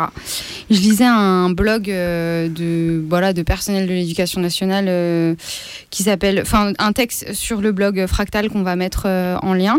Et il y avait une phrase qui disait le virus est en roue libre, mais la seule chose qui reste sous contrôle, c'est la population scolaire. Et je suis totalement d'accord avec ça, surtout dans un contexte d'élitisme où bah, la réforme du bac favorise les lycées euh, qui ont plus de moyens, euh, et de racisme où euh, bah, voilà, tu, tu vas en dire quelques mots, Joe, euh, voilà, où les élèves euh, euh, musulmans ou assimilés euh, à, à- l'islam sont euh, beaucoup plus ciblés euh, par l'institution scolaire. Juste par rapport à ça, euh, je voulais dire aussi quelques mots sur les stratégies syndicales qui m'énervent, euh, parce que euh, en fait les syndicats ne demandent pas beaucoup la grève et pas beaucoup la fermeture, mais euh, beaucoup de moyens, voilà, et surtout la vaccination pour les profs. C'est, ce serait peut-être en oubliant qu'il y a des agents territoriaux, il y a les dames de la cantine, les dames de, de l'entretien. Et les élèves et leurs familles aussi. Et parce les élèves et eu, leurs euh, familles. je crois que c'est dans le 93 qu'il y a eu un, un lycée où il y a une vingtaine de proches euh, d'élèves qui sont morts, euh, qui sont morts du Covid parce que Mm, ça avait mm. circulé à l'école. Voilà, les, les écoles sont des lieux, euh, voilà, encore euh, d'autant plus avec la pandémie, euh, de mise en danger des enfants et ça n'a l'air de gêner personne. Et puis euh, aussi, ils, ils demandent pas la, ils demandent pas la fermeture des écoles, mais c'était aussi un peu dans un truc de, comment dire, corpo, parce que bah, il y a- oui, il y avait pas de moyens non plus pour faire classe à distance. Du coup, ça, les profs, évidemment, ça les arrangeait pas super de devoir faire école à distance euh, si les écoles étaient fermées. Et, euh, et enfin, du coup, euh, voilà, il n'y avait pas de demande, euh, pas de demande par rapport à ça, quoi. Donc c'est aussi une réflexion des profs un peu. des syndicats de profs, en tout cas, j'ai Mhm. l'impression, euh, pour leurs pommes et peut-être aussi en ce qui est acceptable par l'État, quoi. Bah ouais, en fait, il y a vraiment ce truc de euh, la, la continuité scolaire et la, la marche normale des écoles prime sur la santé de plein de gens. Oui, et puis Donc la marche normale, question, quoi. euh, la marche normale, voilà. Enfin, c'était aussi un peu, je crois, ce que dénonçait ce, ce texte, c'est que c'est que c'était, enfin, et c'était aussi le, je crois, le titre que tu voulais donner à ta partie, euh, à ta partie quand, euh, quand tu l'as préparé. euh, Garderie de la pandémie. Voilà, l'école garderie de la pandémie, quoi. C'est c'est vraiment l'école garderie euh, qui sert à ça pour que les parents puissent continuer à bosser. Mm, Ouais, sauf, euh, enfin, en fait, comme ce que tu dis, ou des profs euh, qui réclament juste de la reconnaissance, qui est juste quelque chose euh, bah, de symbolique et euh, pour dire que eux, c'est les vrais travailleurs essentiels et que du coup, eux, ils auraient droit au vaccin parce que c'est toujours vaccin pour les enseignants. Et... Mm, Bon, les autres, on sait pas, mais vaccin, euh, si t'as un bac plus 5 ou. mm, Enfin voilà, il y a une vraie division aussi euh, à l'école aussi entre bah, ceux qui exercent un travail intellectuel et les autres. Et toi, Avril, tu disais aussi que, en fait, euh, enfin, ce fonctionnement vis-à-vis de la pandémie, on le trouve à l'école, mais il est assez similaire à ce qu'on trouve dans des entreprises, des usines. euh. Oui, il est un peu partout, euh, comme dans le monde du travail, et je pense que c'est pas si indissociable finalement. Mm, euh, Mm, mm. ces deux univers-là, y compris pour les enfants. Et euh, enfin, parce que même si on parle d'école fermée, toute la question du télétravail, de, l'u- de ou de l'apprentissage à la maison, finalement, c'est un peu des trucs euh, euh, de hum, pareil, d'utilisation des nouvelles technologies euh, pour euh, euh, travailler en continu chez soi. Ouais, je sais pas comment ouais. dire, ne plus euh, le, le truc de rester enfermé chez soi, de euh, bah pour euh, un tel, il va faire. euh, Enfin, il y a même plus les limites qui pouvaient être posées entre tes horaires de travail Mm, ou je sais mm. pas. Mm, mm. Bah, en tout cas, ouais. Enfin, moi, ce que ce qui me ce qui m'a marqué et en tout cas en réfléchissant à la thématique de l'école et de l'enfance euh, dominée par les adultes, c'était vraiment ce truc de euh, là avec le Covid, euh, la responsabilité du virus est, est mise sur le dos des, des gosses quoi. en, tu te laves bien les mains, tu tu mets ton masque, euh, tu fais pas des soirées avec tes potes, euh, exactement comme nous on, Mm, mm, on a mm. dehors avec les attestations, le couvre-feu, etc. Alors qu'en fait, euh, toute la journée, tu es dans un, environnement où, euh, où tu, tu peux être contaminé. Et franchement, à la cantine, où tout le monde enlève son masque pour manger, t'as beau mettre les élèves de par table, ça ne sert à rien. Enfin, si quelqu'un a le Covid, tout le monde va le choper. Et voilà. Enfin, Sachant que tout ça, c'est des, du coup des nouvelles normes qui apparaissent dans Ouais. les conditions sanitaires d'aujourd'hui et, et qui qui, sont visibles euh, parce que c'est une période ouais, qui ouais. nous marque un peu et que j'ai l'impression que c'est par ailleurs les normes, même si elles sont pas celles-là, elles existent. euh, Enfin, l'école en adopte de nouvelles, mais comme, enfin, je sais pas. euh, T'es fliqué sur ta tenue si t'as ta casquette ou si t'as tous ces trucs-là et Ouais, même ça, en ai- dehors de Ouais, ouais, même en dehors de la pandémie, euh, ces trucs-là, ils existent. C'est un truc Mm, de mm. contrôle. Oui, euh, oui, oui, oui. oui. Euh, de, notamment sur les, les trucs de la longueur de la jupe, euh, la longueur de la jupe, le voile, euh, etc., Ou les bandanas, euh, selon euh, qui le porte, est-ce que c'est un signe ostentatoire ou non Mm, mm. Mm, mm. Ouais, donc en fait, c'est des systèmes de contrôle et de flicage euh, qui font partie de, de cette institution, quoi, mais que là, ils sont exacerbés par, euh, par la pandémie, en fait. Et euh, bah, du coup, euh, si on a fait le tour de ça, Ouais, ouais. Ok. Moi, je voulais revenir un petit peu, bah, justement, comme disait Henri, sur, sur comment dire, le flicage euh, qui n'est pas le même envers des élèves racisés et envers euh, des élèves blancs. Et euh, je voulais revenir sur un truc dont on a déjà un petit peu parlé dans une précédente émission, euh, qui est euh, tout ce qui s'est passé euh, suite à l'assassinat de Samuel Paty. Donc ça remonte à quoi, octobre dernier, je crois. Non, plus tard, je crois, mais oui, il y a quelques mois, quoi. Hum, Ouais, je crois que c'était juste avant les vacances. C'était juste Ah avant ouais, les vacances de la Toussaint. Et, euh, et voilà. Et du coup, euh, suite à l'assassinat de Samuel Paty, il a été prévu euh, dans les écoles, enfin dans tous les établissements qui relèvent de l'établissement, pardon, de ah, l'éducation nationale. J'ai réussi, c'était dur à dire. De, donc du coup de faire des hommages et évidemment le euh, y enfin, les, comment dire, les établissements étaient briefés pour faire des signalements euh, si euh, des élèves ne respectaient pas bien ça. Et donc, euh, pour le jour même de, euh, de l'hommage, il y a eu 400 signalements qui ont été faits contre des élèves. Euh, et ensuite, dans le mois qui a suivi, il y en a eu 400 de plus. Et donc, la moitié concerne le collège et donc des, des mineurs qui ont entre euh, 11 et 15 ans en théorie à peu près, quoi. Et les signalements, c'est pour provocation, contestation, apologie du terrorisme, refus de participation, etc.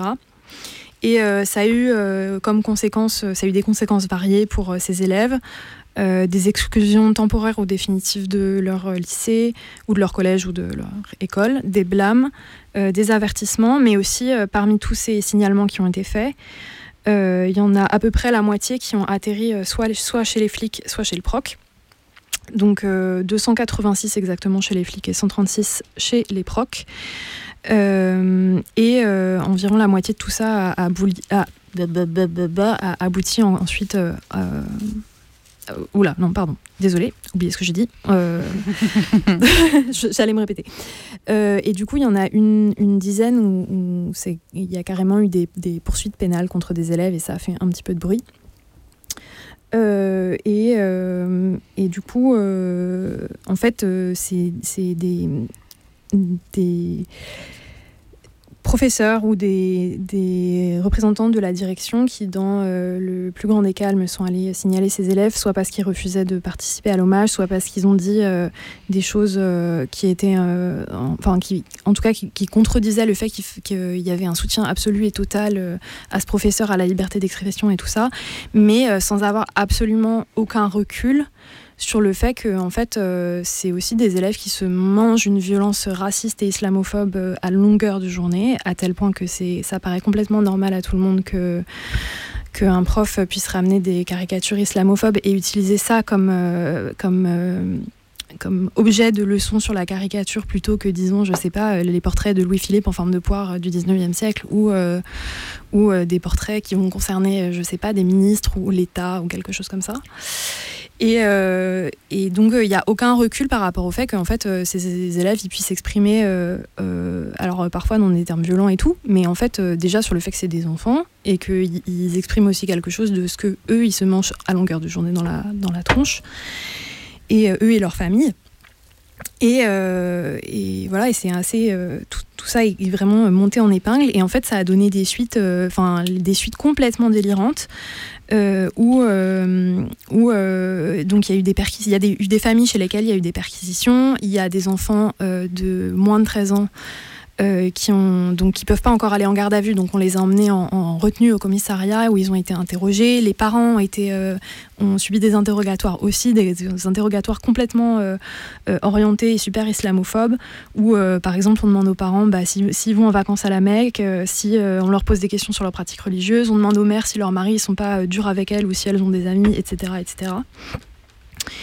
Et, euh, euh, et donc, il y en a qui ont, suite à ça, euh, qui ont pris euh, un rappel à la loi, par exemple. Euh, euh, qui ont été qui ont écopé d'un suivi euh, par la protection judiciaire de la jeunesse, euh, qui euh, doivent euh, fa- euh, faire des mesures de réparation éducative dont apparemment personne ne sait ce que c'est. Mais vraiment, enfin, c'est très peu clair ce que c'est. Est-ce qu'il faut qu'ils écrivent une lettre d'excuse? Est-ce qu'il faut que, on ne sait pas, que est-ce que c'est des cours? On ne sait pas. Et euh, aussi les conséquences euh, très concrètes euh, de ça, bah, c'est déjà que ça fait des gamins légèrement traumatisés, d'après ce qui est rapporté, et, et aussi qu'il y en a qui, suite à ça, ont été carrément ex- exclus, soit temporairement, soit définitivement de leur établissement. Et, et euh, puis, ça a été aussi euh, utilisé par les flics, cette ambiance-là, pour, euh, euh, pour euh, poursuivre des élèves qui n'avaient absolument. Enfin, des trucs qui, en plus, n'avaient rien à voir avec la choucroute. Euh, donc, par exemple, devant. euh, Il y a une élève qui a été euh, de 16 ans qui a été. Euh, arrêtée euh, devant son lycée pendant un blocus, euh, qui portait le voile, qui a pris 72 heures de garde à vue, qui a été accusée de rébellion face aux flics et d'apologie du terrorisme, euh, parce qu'en fait elle a été arrêtée devant, devant son lycée pendant un blocus et il y a les flics qui lui ont, elle était avec une amie, ils lui ont mis du gaz lacrymogène dans la tronche, son amie a fait une, un malaise et, du coup elles n'ont pas pu dégager comme le leur demandaient les flics. Et donc euh, les flics l'ont interpellé pour ça, l'ont maravé dans le, fourgon. Et euh, tout ça ça a été euh, enfin voilà elle elle a pris ça a été ça a été lié lié à l'apologie du terrorisme donc cette mesure du moment. Enfin cette, cette infraction du moment. Et elle a pris de la réparation éducative également. Et suite à ça Suite à ça, il y a aussi euh, pas mal de, profs ou de, personnes de, la direction des établissements qui se sont exprimés. Alors, euh, j'ai vu ça un peu sur les réseaux sociaux, mais aussi euh, dans des articles de presse, en disant oui, bah en fait, on faisait que appliquer les consignes et on pensait pas que ça pouvait aboutir, euh, euh, aboutir jusqu'aux flics. Et ben, ils avaient l'air de totalement découvrir qu'en fait, euh, qu'en fait, ils étaient là pour ça, qu'ils étaient là pour, euh, pour, euh, enfin, ils ont, ça, donne l'impression qu'ils ont absolument aucune conscience du fait qu'ils sont là pour faire, pour inculquer aux élèves et leur faire respecter un, bon, un bon ordre racial et voilà, qui passe beaucoup par tout le discours autour de la laïcité actuellement et euh, sur le fait qu'on peut absolument rien dire euh, qui, euh, enfin, ça a été, enfin, tous les discours qu'on entend récemment sur le fait qu'on peut, on peut pas du tout parler de, de, racisme structurel en France et que ça, ça a des conséquences très graves pour les personnes qui osent en parler. J'ai l'impression, on voit un peu ce qu'on a vu tout au long de l'émission, que l'école est aussi là pour appliquer le programme fasciste, enfin fascisant, raciste, qui, qui se voit dans tous les autres aspects des institutions, quoi, enfin, qui est le programme décidé par l'État, quoi. Oui, qui se joue notamment, euh, euh, par exemple, dans tout ce qui va concerner euh, les, par exemple, les sujets d'ex- d'e- d'examen ou de bac blanc autour de l'histoire de la colonisation et de l'esclavage. Et du coup, Yentel, toi, tu avais vu la- le cas d'un AED qui s'était fait, euh, qui s'était fait euh, virer parce qu'il Ouais, avait débattu été, avec un prof. euh, bah justement, qui a été signalé pour radicalisation par la direction de l'établissement et licencié ensuite pour faute grave. Et ce qu'il a fait, c'est qu'il surveillait un devoir donné par un prof d'histoire sur l'esclavage qui parlait de qu'utilisait le mot captif. Et donc, il est allé voir ensuite euh, le prof euh, pour simplement lui dire que ce serait mieux de parler d'esclaves en, utilisant l'exemple bah, du code noir euh, de l'esclavage rétabli par Napoléon et que le prof l'aurait dit avec son grand mépris raciste que pour qui se prenait et que lui n'était pas historien. Et euh, donc c'est même allé assez loin puisque cet AED a eu la visite de deux agents du service départemental du renseignement territorial euh, chez lui et donc accusé bah, de ce signifiant vide qu'est la radicalisation. Et donc voilà, il avait été convoqué par toute sa hiérarchie. euh, il a fini par être viré dans un contexte où euh, cet AED euh, était donc du coup un mec arabe vivant dans une cité pas loin de- du collège où il Et travaillait. voilà, quoi. et qu'il avait un pseudo de rappeur avec Felaga, ce qui voudrait dire pour les grosses têtes de l'éducation nationale avec des bacs plus 5 au moins terroristes et voilà. Euh, moi, je voulais revenir sur euh, sur euh, un ou deux trucs sur le hum, sur le truc de hum, des des enfants, du fait que ce soit des enfants qui, qui tiennent des discours critiques ou quoi, et que j'ai l'impression dans ce truc-là, il y a justement ne pas tenir compte de ce qu'ils disent, et des fois on peut ne pas être d'accord avec ce qu'ils disent, de, enfin, d'avoir des discours euh, qui sont pas les miens, où je peux être en désaccord et tout, et euh, que justement, euh, enfin. ce qui, ce qui avait suivi ces trucs-là, c'est que c'était des signes de radicalisation douce. Du coup, ça veut dire non seulement ils se prenaient une garde à vue, mais en plus on leur euh, niait la gueule un peu de ce qu'ils disaient. Ce qui comptait, c'était les parents. Fallait aller Mhm. chercher les parents Mhm. pour ces trucs-là. Oui, et puis ça a été aussi, comment dire, dans ce truc de, de tout le monde n'est pas enfant au même, au même titre. euh, de justement, il y a un peu une tendance à dire ah mais c'est des enfants, ils savent pas ce qu'ils disent. Mais sauf que là, dans ce cas-là, ça a été pris très très au sérieux, comme si euh, des gosses euh, qui disaient mais en fait euh, moi je suis je suis d'accord avec ce qu'il a fait parce que enfin tu peux pas montrer des caricatures quoi, que comme si comme si c'était des gamins qui allaient genre passer à l'acte, enfin, tu vois, qui allaient passer à- l'acte dans la seconde. Et aussi sans prendre en compte le fait que justement ce qu'on disait au début c'est que quand tu es enfant tu aussi pas accès exactement au même savoir ou à la même conscience de la situation politique du, du pays dans lequel tu es même si tu peux enfin évidemment avoir des intuitions et tout et que du coup tu vas pas avoir la même conscience des conséquences qu'il va y avoir à, ce que tu vas dire euh, comme ça de manière que tu vas peut-être enfin naïf j'aime pas trop utiliser ce mot mais voilà. Que il te manque il peut te manquer des outils de Ouais, genre euh, quand on préparait l'émission, je disais qu'en comparaison, euh, pendant la loi, enfin pendant le- les débats sur le mariage pour tous, il y avait des, hum, des débats qui étaient organisés dans les classes. Moi, j'étais lycéenne à cette époque-là euh, sur euh, le mariage pour tous, et euh, il y avait des, hum, comment dire des opinions homophobes qui étaient qui étaient affirmées par les élèves, et ça n'a probablement pour des lycéens peut-être plus blancs, bourgeois, voilà, euh, ça n'a probablement jamais mené aussi loin que euh, Oui, alors ça qu'en n'a plus, jamais eu les mêmes conséquences. quoi. Alors qu'en plus, l'homophobie, c'est super euh, instrumentalisé justement à des fins racistes, de dire Ah, mais regardez Enfin, ces voilà, enfants-là, tout le monde n'a pas le droit à l'innocence. Mais que j'ai l'impression que les idées sont pas les mêmes non plus, du coup. Enfin, que sur les. Enfin, c'est une idée euh, d'oppression, quoi, le truc euh, de l'homo- de l'homophobie, qui finalement, même s'il est critiqué, il est moins problématique que par exemple vouloir attaquer un prof, Mm, qui mm, représente mm, l'autorité, mm, mm, du mm. coup. Ouais, Après, clair. pour des raisons qui peuvent être dégueulasses ou des raisons qui peuvent être plutôt euh, moins dégueulasses. Et que du coup, j'ai l'impression ce truc-là, il joue aussi. Et en 2015, j'ai l'impression il y a le truc de. hum, Enfin, je sais pas, de l'émotion de l'attentat. Faut sortir du chiffre, tu vois, tous ces gros. euh, les chiffres que tu donnais, euh, c'était Blanquer qui les donnait. euh, euh, aux infos à la télé, ils, sont, ils se gargarisaient de euh, 136 euh, signalements Ah au oui. procureur de la d'ailleurs, euh, République. là, dans les articles, ça vient- revient euh, vachement à la comparaison avec le nombre de signalements de 2015. C'est un truc, effectivement, qui revient beaucoup.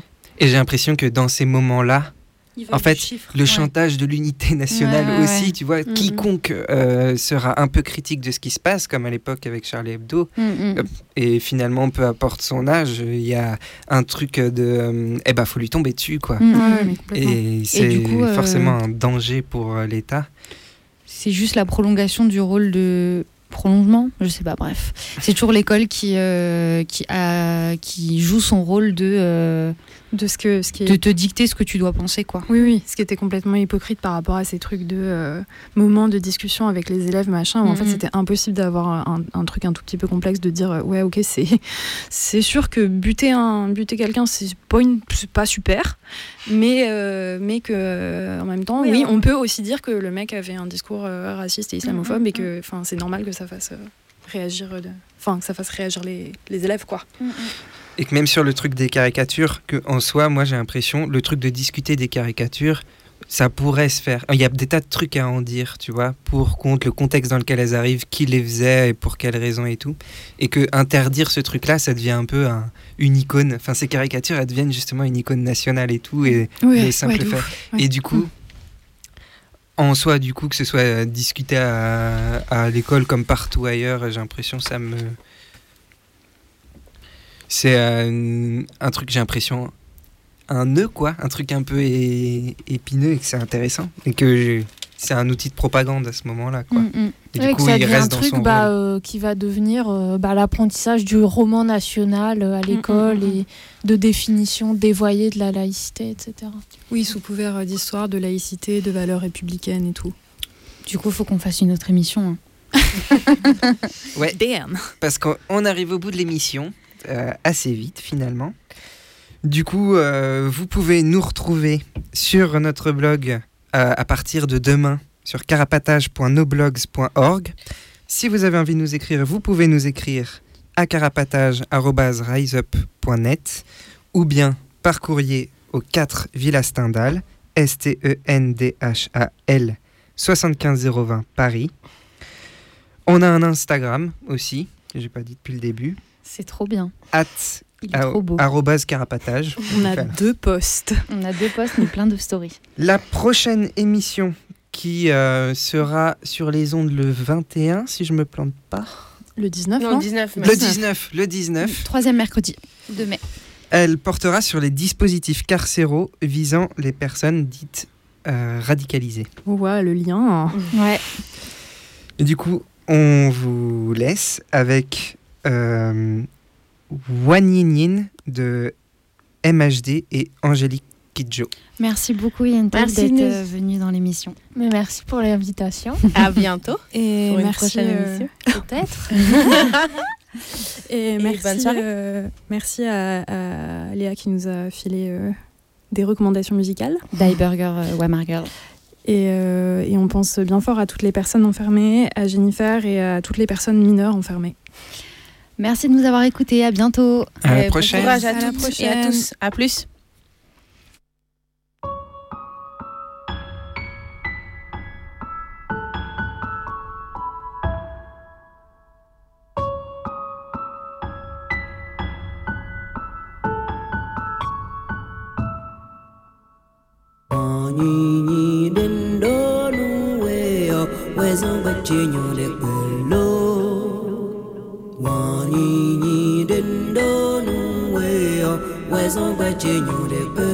Ah, j'ai jeté mon sac, je suis en bas de la cour.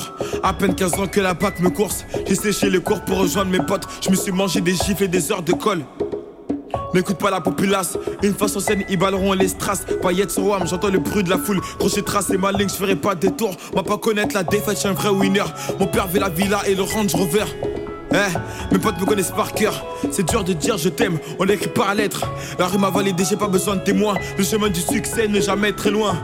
Et là, sans mettre des bâtons dans les roues, j'irai pas me plaindre car j'ai tenu le coup. Oh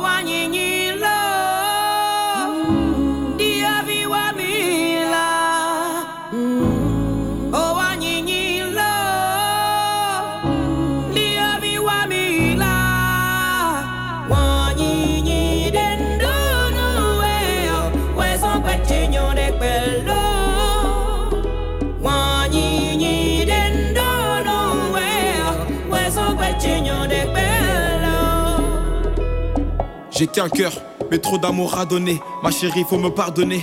Un tête à tête, un bouquet de fleurs, une bague en diamant et le tour est joué. À la vie, à la mort, t'es mis à mort.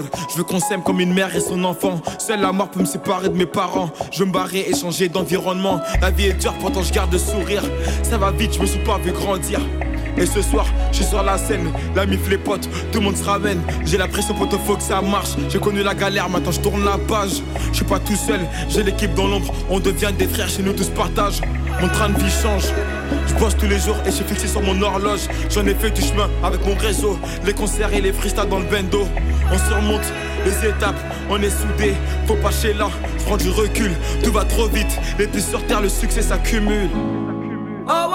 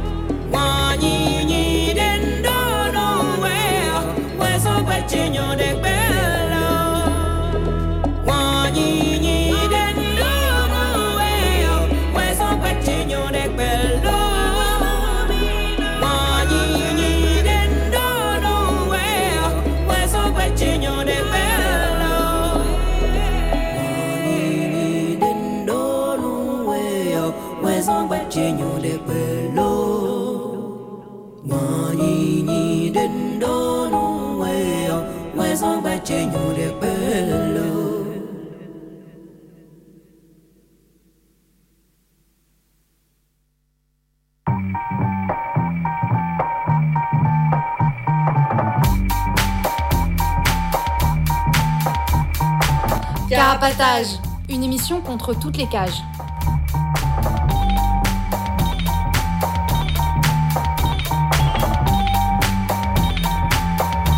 Carapatage, c'est une émission contre les prisons, la répression et le contrôle. À travers l'actualité de l'enfermement, mais aussi son histoire. En racontant les luttes à l'intérieur et à l'extérieur, en échangeant ce qu'on a vu, lu et entendu.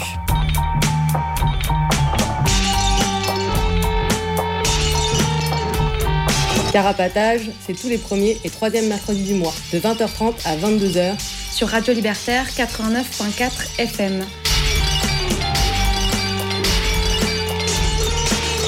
Carapatage Contre toutes les cages.